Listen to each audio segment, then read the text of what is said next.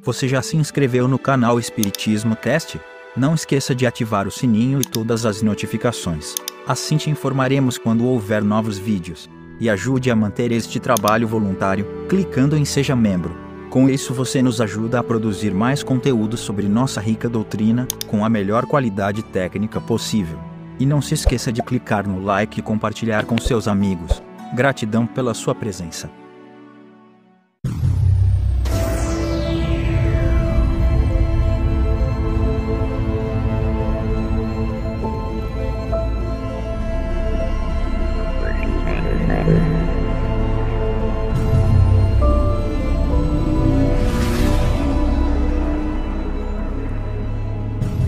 Olá, meu amigo, minha amiga, como é que vocês estão? Sejam bem-vindos a mais um estudo da obra fundamental A Gênese, os Milagres e as Predições segundo o Espiritismo, que desconstrói toda aquela teoria de criação, do criacionismo, não é?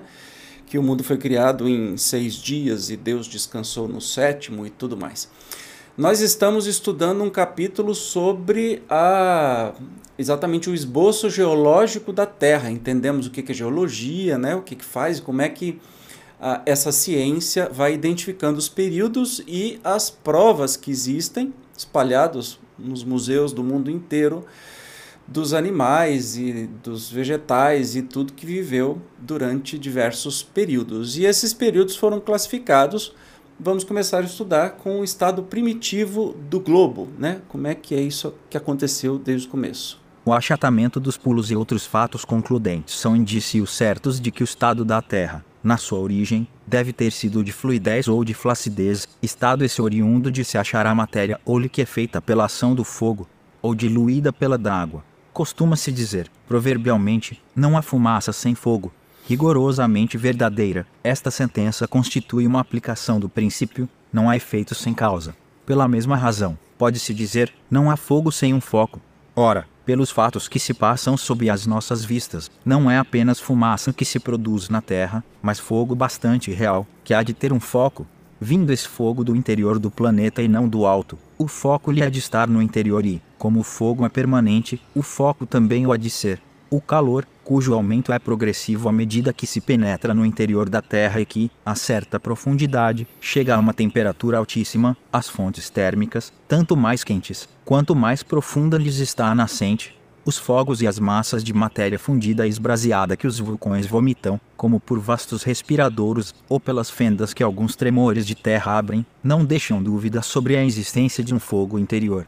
Então, claro que a geologia, a experiência e a geologia nos mostra que a formação da Terra ela era líquida no começo, um, um material líquido. Ah, então Terra é água? Não, não. Pense na lava. Nós estamos tendo aqui diversos vulcões sendo filmados 24 horas por dia. Você pode colocar no YouTube, no YouTube lava ou vulcão e vai aparecer um monte de câmera ao vivo com vulcões que estão em atividade. É, mais especificamente, nesse momento, nós temos uns três ou quatro mais famosos. Tem um na Itália, é, tem um no Havaí, tem um na Islândia, tem um é, nas Ilhas Canárias, na ilha de La Palma especificamente, e que expelem lava né, do interior da Terra. Essa lava está na temperatura de 1100 graus. 1100 graus. Então, o interior da Terra ele é feito, ele é líquido, né? Por investigações e por suposições, né? É, se definiu isso, a ciência aceita isso, que o interior é líquido. Na verdade, o interiorzão é metálico e por isso que nós temos o magnetismo que nos protege das tempestades solares, das emissões que vêm de fora do nosso planeta e que consegue fazer a gravidade e conservar o nosso oxigênio, porque sem a gravidade, o oxigênio, por exemplo, os gases iriam para o espaço. Né?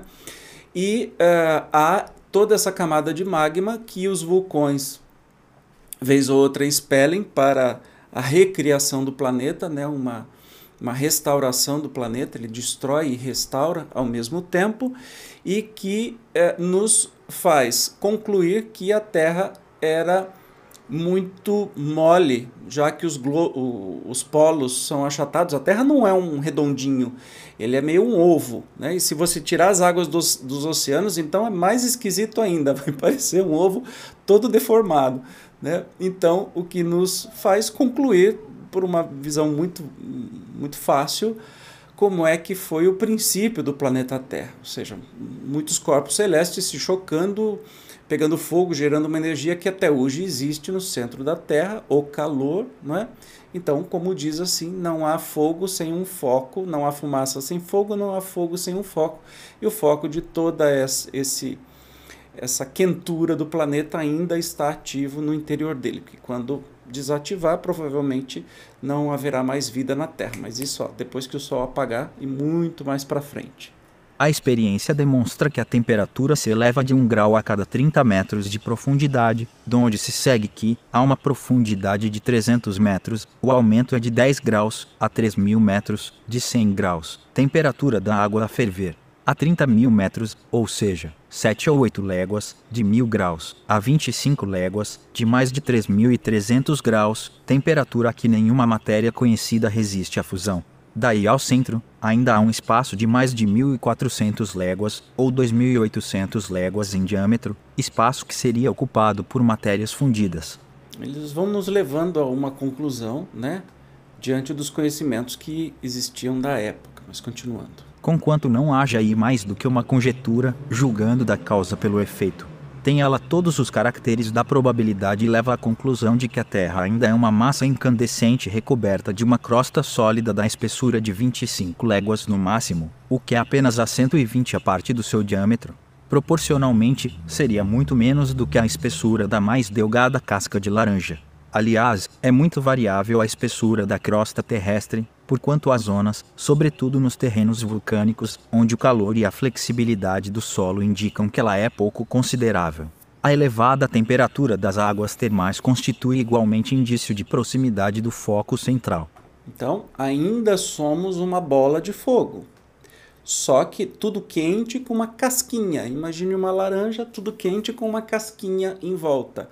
Essa casquinha em volta é a crosta, é onde a gente vive, né? E consegue explorar muito pouco de profundidade, por mais que a gente se aventura, ainda consegue muito pouco porque é tudo muito quente, derrete todos os materiais, não, não, não daria, não valeria, não daria para fazer. É, nas áreas vulcânicas, onde tem vulcões, essa crosta é muito mais fina que permite a passagem da lava. Assim sendo, evidente se torna que o primitivo estado de fluidez ou de flacidez da Terra há de ter tido como causa a ação do calor e não a da água.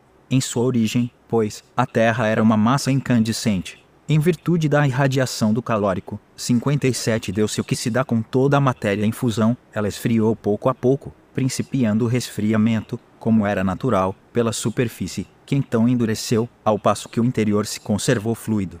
Pode-se assim comparar a Terra a um bloco de carvão ao sair ígneo da fornalha que sua superfície se apaga e resfria, ao contato do ar, mantendo-se-lhe o interior em estado de ignição cedilha maiúsculo O, conforme se verificará, quebrando-o. Ignição, Zezinho, ignição. Tem uma observação assim, estima-se que a espessura da crosta seja de 6 km no leito dos oceanos e 40 km na crosta continental. Então, é, como um, um bloco de carvão. Na verdade, se você vê a erupção vulcânica, você vê a lava, às vezes você vê uma camada preta andando, especialmente de dia, uma camada de rocha preta se movimentando. Mas quando vem a noite, você percebe o brilho. Na verdade, a rocha, quando entra em contato com o ar, ela se resfria. Mas dentro dela está incandescente ainda e está na temperatura de 1100 graus. Então, é a mesma coisa que aconteceu com o planeta Terra. O que a gente vê num vulcão é exatamente o que aconteceu no planeta Terra.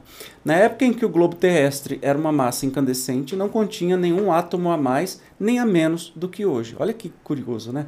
Apenas sob a influência da alta temperatura, a maior parte das substâncias que a compõem e que vemos sob a forma de líquidos ou de sólidos de terras, de pedras, de metais e de cristais se achavam em estado muito diferente, sofreram unicamente uma transformação. Em consequência do resfriamento, os elementos formaram novas combinações. O ar, enormemente dilatado, quando se aquece ele dilata, de certo se estendia a uma distância imensa. Toda a água forçosamente transformada em vapor, se encontrava misturada com o ar. Todas as matérias suscetíveis de se volatilizarem, tais como os metais, o enxofre e o carbono, se achavam em estado de gás. O da atmosfera nada tinha, portanto, de comparável ao que é hoje. A densidade de todos esses vapores lhe dava uma opacidade que nenhum raio de sol podia atravessar. Se nessa época um ser vivo pudesse existir na superfície do planeta, apenas seria iluminada pelos, iluminado pelos reverberos sinistros da fornalha que lhe estava sob os pés e da atmosfera esbraseada. Ele nem sequer suspeitaria da existência do Sol.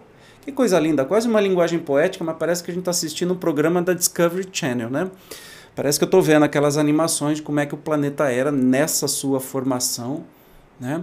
Onde a água não era, li, é, não era liquefeita, porque o, o solo era puro fogo, então a água era sempre vapores e essa água veio do espaço sempre, né? Toda a água que a gente tem no planeta e que realmente nada foi acrescentado a não ser os corpos celestes que traziam. Né? Há teorias até que a vida veio de fora do, eh, em, em meteoritos, em corpos que atingiram o planeta Terra. Né? Outras dizem que ela foi criada, acaso não foi, eu tenho certeza absoluta. Né? Mas todas essas substâncias aqui foram se transformando.